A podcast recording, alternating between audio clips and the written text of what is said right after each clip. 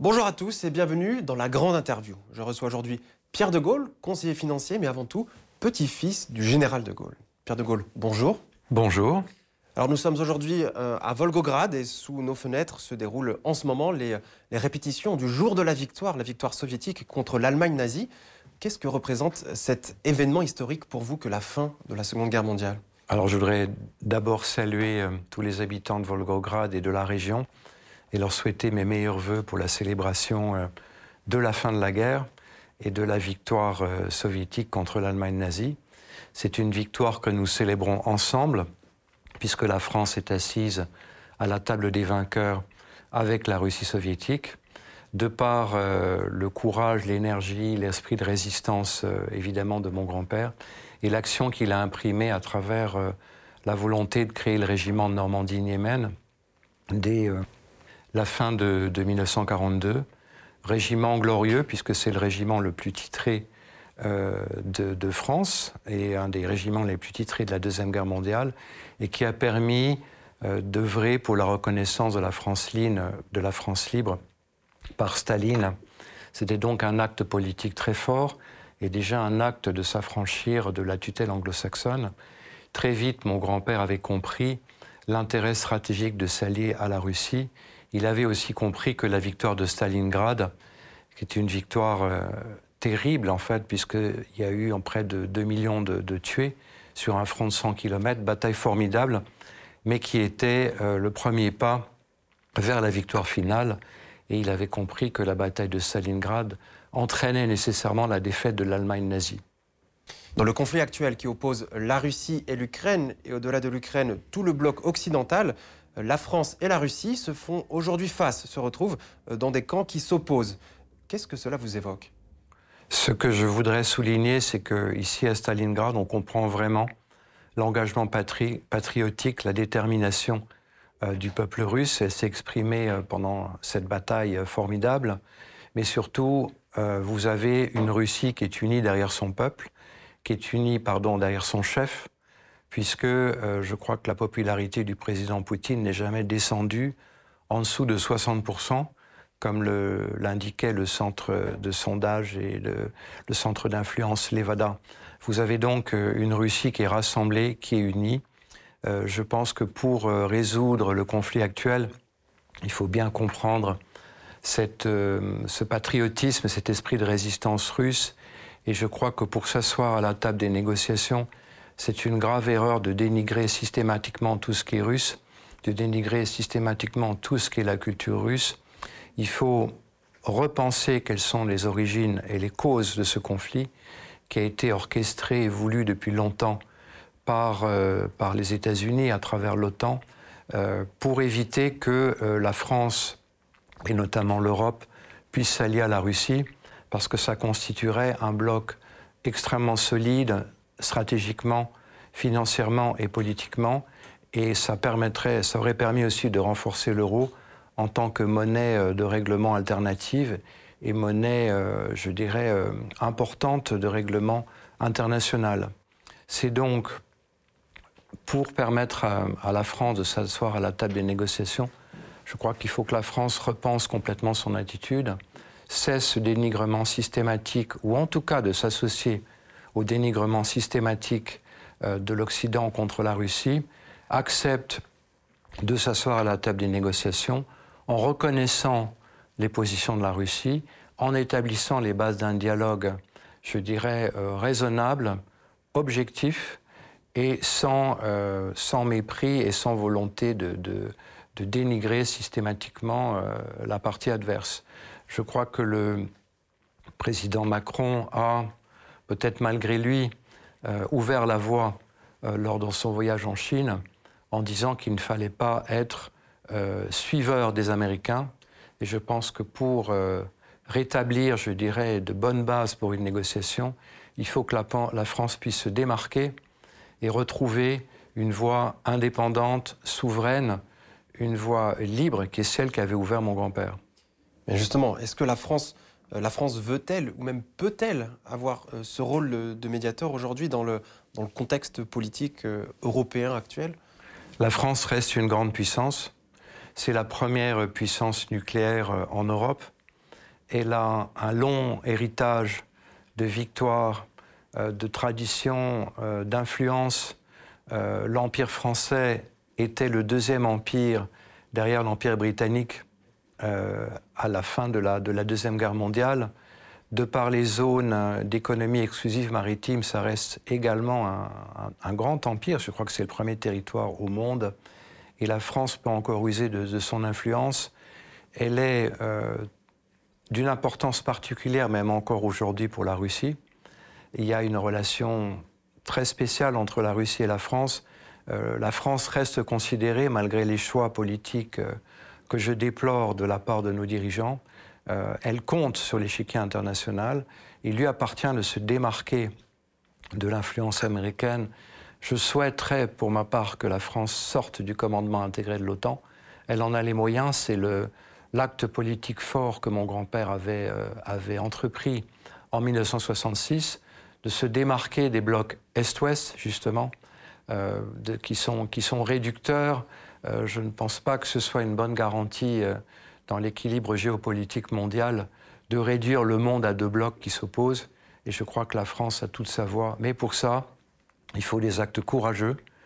Il faut se démarquer, comme le chemin a été ouvert euh, lors de la visite du président Macron en Chine. Je crois que la France a les moyens de le faire. Euh, on a beaucoup parlé euh, de la dépendance française, notamment vis-à-vis -vis des marchés financiers. Il est vrai que la France a un endettement fort. Ça la rend plus dépendante, mais je pense que la France a aussi toutes les ressources, à la fois euh, politiques, en savoir, industriel et euh, diplomatique, pour pouvoir s'exprimer euh, de façon forte et indépendante et jouer son rôle plein, son rôle fort sur l'échiquier mondial. Mon grand-père avait ouvert la voie avec un sens de l'histoire, une vision que personne ne conteste. Et je crois qu'il faut continuer absolument dans cette voie, surtout dans le conflit actuel. Mais justement, pour avoir une voix au chapitre, euh, cela, cela signifie que, qu'il faut avoir une certaine souveraineté. Est-ce que la France a toujours une souveraineté avec euh, l'Union européenne, dans le cadre de l'Union européenne par exemple? La France peut retrouver sa souveraineté justement si elle l'exprime. Mhm. Il faut des actes politiques forts et il faut du courage. Euh, il est vrai que si on se commet à une politique décidés par des gens qui ne sont que nommés et qui ne sont pas élus au sein de la Commission européenne et qui pondent des directives qui doivent s'appliquer sous peine de pénalité dans les États membres euh, et que malheureusement on se retrouve dilué sans aucun avantage, je dirais, de négociation ni stratégique, effectivement, la France resterait, dans ces cas-là, un pays parmi d'autres dans l'Europe, même si c'est un pays important. Donc je crois qu'il faut avoir une volonté politique de se démarquer. Les prises de position récentes notamment de l'Allemagne et de la Pologne dans le cadre du vote de certaines directives européennes, ont bien montré que les États pouvaient s'exprimer de façon libre et indépendante mhm. au-delà de ce qui est décidé au niveau de la Commission. Euh, les programmes de relance, notamment économiques vis-à-vis du Covid, ont tous été décidés individuellement euh, et sans concertation. C'est à mon avis la manière qu'il faut suivre pour s'exprimer euh, de façon claire et de façon libre et permettre à la France de retrouver son rôle. Vous avez évoqué euh, rapidement euh, la, vision positive que la Russie a toujours de la France, et ce, malgré les événements. Euh, d'ailleurs, votre grand-père soulignait l'importance d'entretenir des bonnes relations, donc à l'époque, entre la France et, et l'URSS. Est-ce que ce message est-il toujours d'actualité? Mon grand-père parlait toujours de la Russie. Il parlait de la Russie éternelle et jamais de l'URSS. Et il pensait qu'au-delà des idéologies, au-delà des régimes, euh, comptait la capacité des pays à rester grands avec la patine des siècles. Au-delà des, mésententes euh, qui sont malheureusement euh, voulues, organisées par le gouvernement actuel, je crois qu'il existe une relation toute particulière entre la France et la Russie. Il y a un énorme capital de sympathie, un énorme capital culturel, historique, diplomatique entre nos deux pays. Et ce n'est pas des erreurs euh, regrettables qui viendront, à mon sens, détruire euh, euh, ces, siècles de relations et ces décennies de diplomatie entre nos deux pays. Et en venant ici, je sens que le capital de sympathie perdure. Il est vrai que mon grand-père a beaucoup œuvré pour que cette sympathie se consolide d'abord en dialogue, ensuite en entente et puis ensuite en coopération avec la Russie. Euh, ce capital subsiste et euh, au-delà euh, de ma personne, au-delà de ce que ma famille représente, il y a toujours un véritable capital d'écoute, de possibilités et d'entente avec la France. Je le sens auprès de toutes les personnes qui viennent me voir et qui s'adressent à moi. Et j'y crois fondamentalement. Et c'est sur cette base que l'on doit se reposer pour rétablir un vrai dialogue et, que, et pour faire en sorte que la France puisse s'asseoir à la table des négociations pour la paix avec euh, l'Ukraine qui ne manquera pas d'intervenir. Vous parlez de capital sympathie qui existe en Russie, il est réel envers la France, mais que dire euh, de l'autre côté? On a l'impression que côté français, euh, c'est plutôt une, une, russophobie qui s'installe depuis ces derniers 18 mois. Alors cette russophobie est largement entretenue et manipulée. Euh, je ne crois pas qu'elle trouve euh, une résonance durable au sein du peuple français.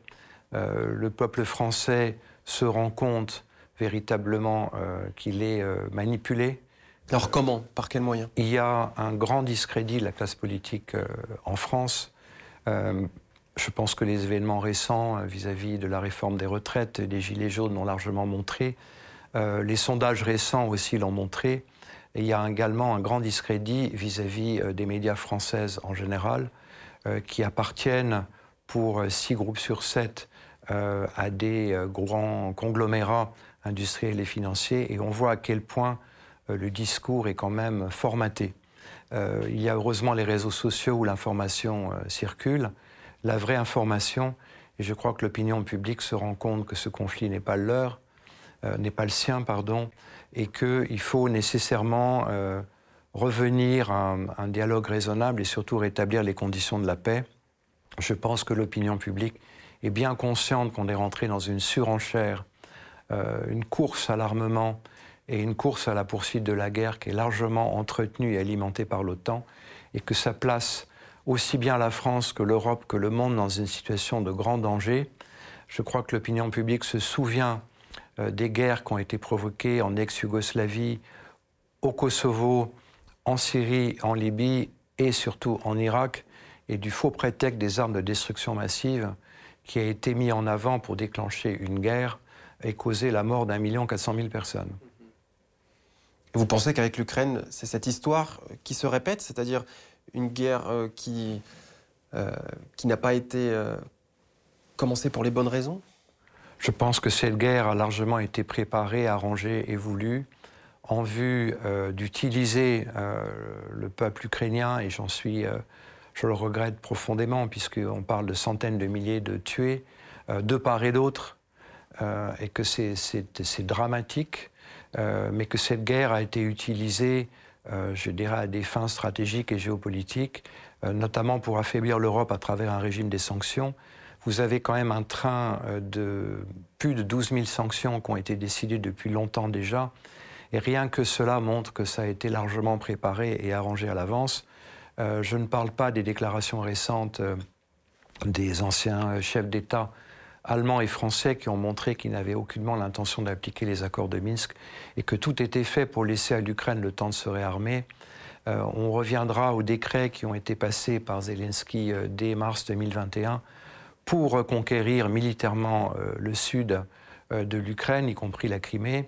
Euh, je ne parle pas de toutes les déclarations bellicistes qui ont été faites, notamment par un des anciens conseillers de Zelensky, Arestovitch, à qui on demandait qu'est-ce qu'il y a de mieux pour son pays, c'est la guerre. Tout le monde voulait cette guerre. C'était prévu depuis très longtemps déjà, et on en subit tous les conséquences. Malheureusement, je crois que la, la France doit se, subit aussi le prix de ces sanctions qui affectent le, bien-être, qui affectent qui affectent l'exploitation, qui affectent la prospérité de chaque Français, qu'il soit artisan, qu'il soit euh, ouvrier, que ce soit les petites et moyennes entreprises. Euh, tout le monde en souffre. Et je crois que les Français sont conscients maintenant euh, des vraies causes de ce conflit, de ce qui les a provoqués. Les Français sont aussi conscients des dangers euh, de, la, de surenchère, je vous en parlais, euh, les vérités finissent toujours par éclater et la raison euh, finit par revenir. en ce qui concerne notamment les promesses qui ont été, les fausses promesses qui ont été faites à la Russie de ne pas élargir l'OTAN à l'Est.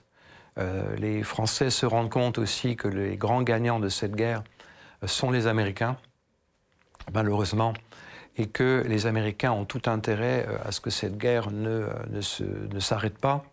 les Français sont aussi conscients qu'il y a une certaine tradition euh, américaine euh, hégémonique.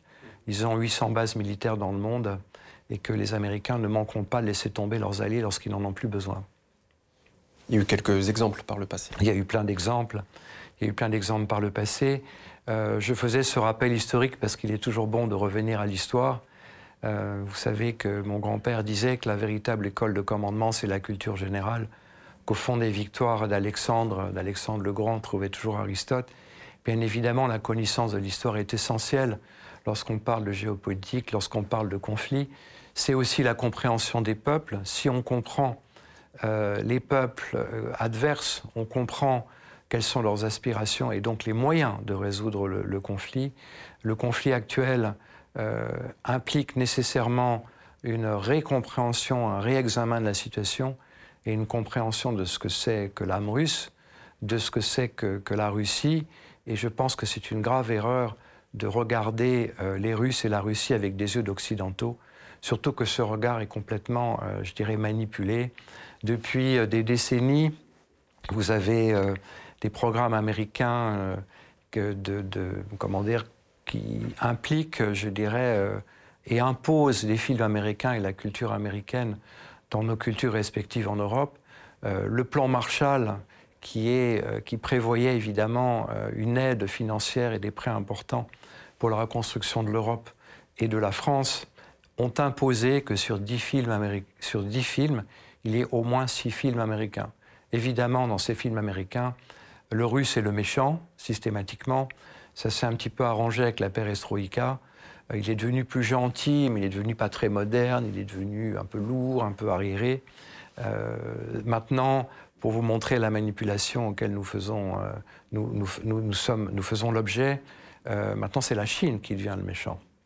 Mais il faut aussi comprendre que dans ce conflit, il y a des grands basculements qui sont en train de se produire, basculements qui ont été prévus et anticipés notamment par les Russes, puisqu'il euh, y a un grand espace euh, de projet, un grand espace économique, un grand espace financier et un grand espace, euh, je dirais, diplomatique aussi, qui s'est construit, qui se renforce et qui se développe considérablement, c'est l'Eurasie.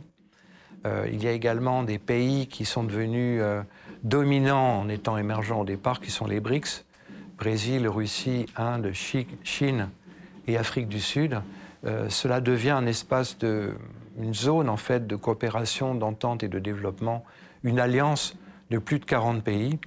Tous ces pays veulent se développer euh, de façon indépendante du modèle anglo-saxon américain. Ils veulent même créer des monnaies alternatives au dollar, puisque ces pays se sont rendus compte que le dollar était devenu une monnaie de sanction. Et que si vous, ne suivez pas la politique américaine, on bloque les systèmes de paiement, règlement, euh, de, de, de livraison en dollars, et donc on vous tient prisonnier. Euh, c'est donc une grande dynamique et je ne souhaite pas, je ne veux pas que euh, la France soit exclue euh, de ce développement. Je vais vous donner un exemple en venant ici en Russie et en prenant l'avion pour aller de Moscou à Volgograd. Volgograd est une cité provinciale. Tout a été traduit en chinois. Tous les panneaux d'affichage, des vols, de publicité, de direction sont systématiquement traduits en chinois ça montre à quel point la Russie s'est adaptée, la Russie s'adapte, et aussi euh, en filigrane à quel point la Russie est devenue moderne euh, et saura, évidemment, elle l'a déjà fait, se réorienter pour être un des arbitres euh, de ce nouveau monde et un des arbitres des grands changements qui sont en train de se, se poser. la Russie devient véritablement un pont entre l'Europe et l'Asie. Vous parlez de nouveau monde, de bouleversement géopolitique. Mais quelles conséquences pour, euh, pour l'Europe et pour la France? La France a une capacité euh, technologique, industrielle et d'innovation très grande, considérable. Le stade de Volgograd a été réalisé grâce à une technologie française qui lui permet d'avoir un, toit je dirais, magnifique bien sûr, mais c'est une structure d'architecture très particulière. la France a son rôle à jouer, mais encore une fois, il faut qu'elle se démarque, qu'elle ait le courage d'avoir cette voix libre, forte et indépendante, et qu'elle retrouve cette indépendance qu'a construite mon grand-père à travers l'affirmation euh, de sa position stratégique et la force nucléaire de frappe. C'est la sortie du commandement intégré de l'OTAN en 1966, mais c'est aussi l'affirmation et l'établissement du nucléaire civil qui en a fait son indépendance énergétique au niveau de l'électricité, peut-être pas au niveau pétrolier, mais au niveau de l'électricité. Il y a eu des politiques de déconstruction euh, systématique euh, de, ces, programmes, malheureusement sous l'influence européenne, il a fallu que la France récemment bataille pour que le programme nucléaire français puisse continuer à obtenir des subventions de la part de l'Europe. Euh, les Allemands, malheureusement, ont remplacé, je dirais, une dépendance par une autre. Et je ne voudrais pas que la France euh, soit de nouveau sous une dépendance euh, différente, qui est celle du gaz naturel liquéfié et du gaz de schiste américain, qui prive euh, son industrie euh, d'un avantage compétitif et d'un avantage euh, en termes industriels parce que les États-Unis vendent leur gaz, leur gaz 4 et 7 fois plus cher qu'ils le font dans leur propre pays. Toutes les directives européennes en ce qui concerne les énergies renouvelables n'ont pas leur symétrie aux États-Unis. Et il faut se battre pour que les véhicules européens qui sont importés aux États-Unis puissent bénéficier euh, de subventions et d'avantages fiscaux. Et je rappelle que Mme von der Leyen s'est fait euh, remettre à sa place lorsque le président Biden lui a dit Mais oui, ces véhicules peuvent avoir évidemment des subventions, à condition qu'ils ne soient pas produits par des terres rares. Donc, les métaux, euh, les métaux rares qui forment leurs composants, dont les batteries, à condition que ce ne soient pas des composants chinois.